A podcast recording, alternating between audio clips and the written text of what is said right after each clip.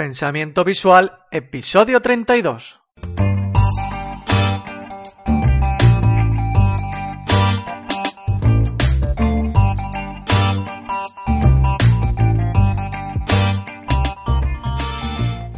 Bienvenido a un nuevo episodio de Pensamiento Visual para profesionales del conocimiento.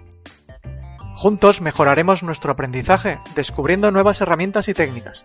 Trataremos de divulgar nuestros propios contenidos e ideas únicas de un modo más entretenido y eficaz. Y también innovaremos y nos convertiremos en líderes resolutivos que hacen visible y comprensible lo complejo. En este episodio veremos un concepto clave que ya te adelanté en anteriores episodios en torno al pensamiento visual y la innovación.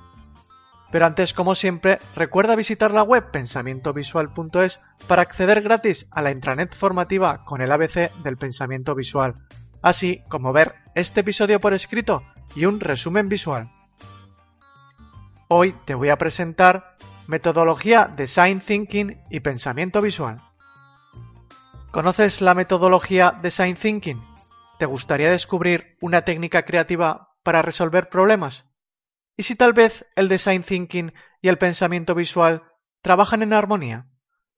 Si lo que buscas es resolver problemas propios o de tus clientes y en general innovar, está claro que la clave está en potenciar el pensamiento visual. Pero, ¿quieres algo más concreto?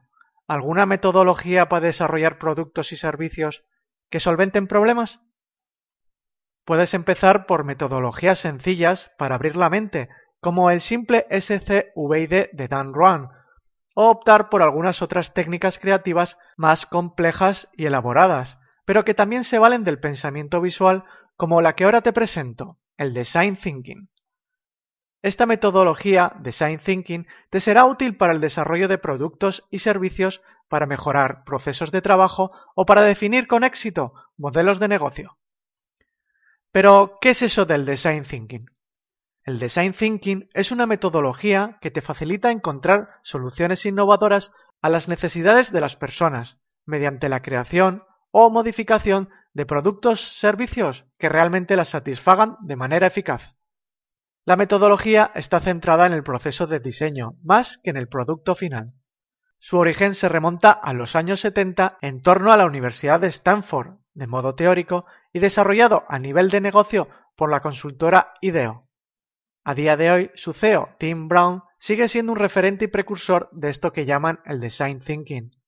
El Design Thinking, o literalmente traducido pensamiento de diseño, no deja de ser un modo de presentar, a modo de metodología, una forma de iterar en la búsqueda de soluciones basadas en la lógica el análisis y la observación.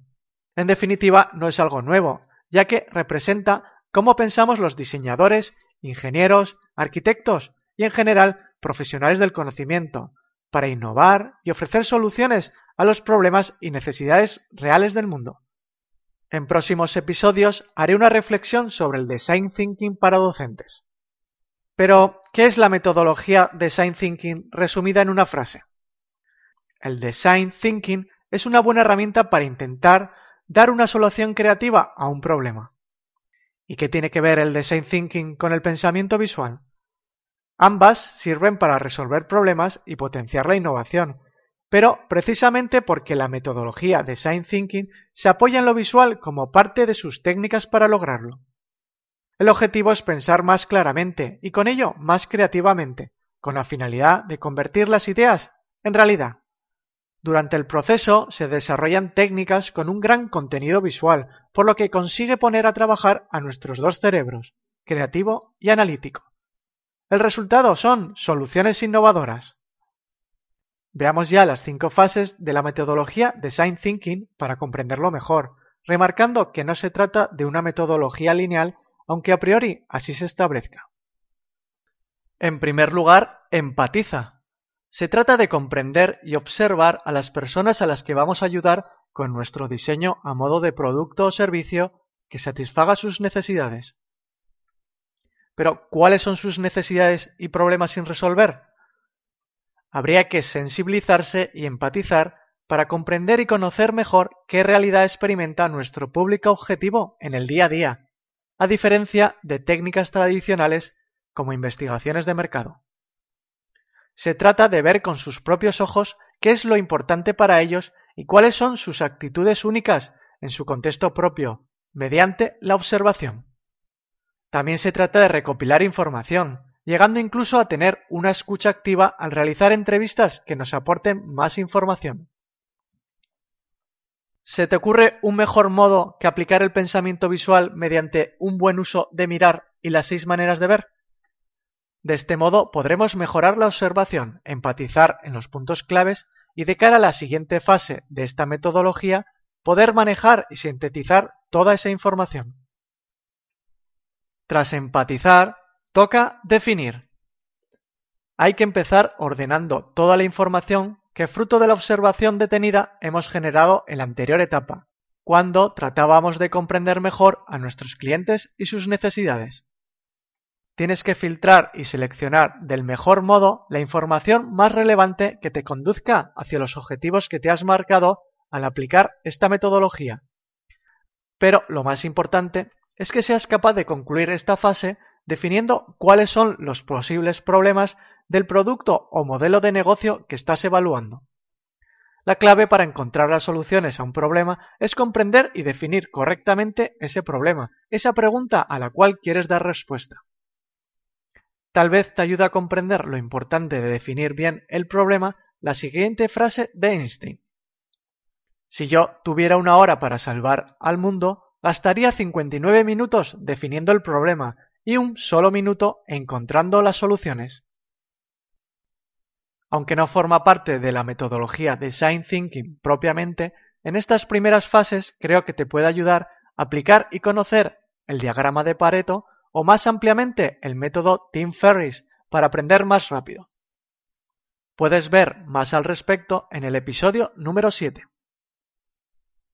Vamos con la tercera fase denominada idea. Aquí se inicia propiamente el proceso de innovación y de diseño, buscando la generación de ideas sin limitar ninguna en primera instancia. Empieza a imaginar e idear sin límite. A veces las ideas más estrambóticas son las que generan soluciones visionarias. Pero, ¿y si no te consideras creativo? Sencillamente, céntrate en realizar las fases anteriores del mejor modo, siendo empático y observando a tu cliente en su día a día. Y en esta fase podrás aplicar herramientas y técnicas de innovación y ordenación de la información. Brainstorming, card sorting, croquis, main maps, storyboards, SCVID y muchas más. Esta fase estará en constante evolución, alternándose con las siguientes en un ir y venir, iterando como en la metodología Lean Startup, que quedaría enmarcada coincidiendo con estas mismas tres últimas fases. La siguiente fase es prototipa. Trata de generar valor materializando de algún modo las ideas generadas en la fase anterior, para poder ver, sentir y tocar.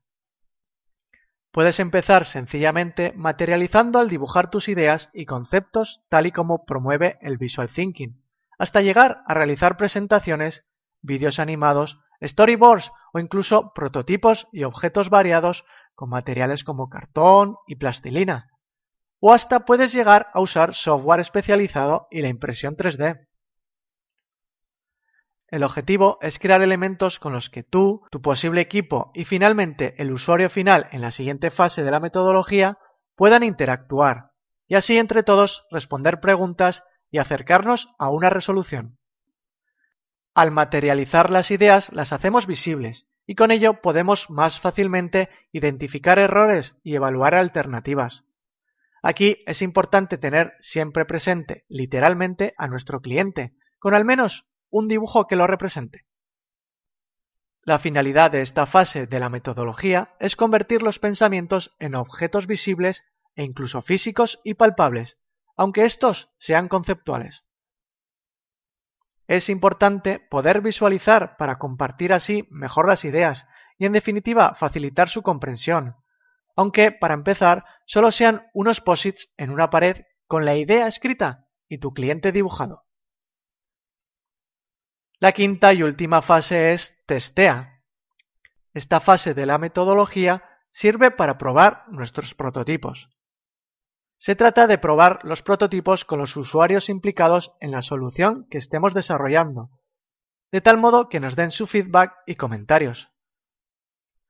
Hay que dejarles jugar con las creaciones a modo Lean Startup. Ofrece los prototipos sin instrucciones para que ellos solos descubran sus posibles usos y modos de funcionamiento.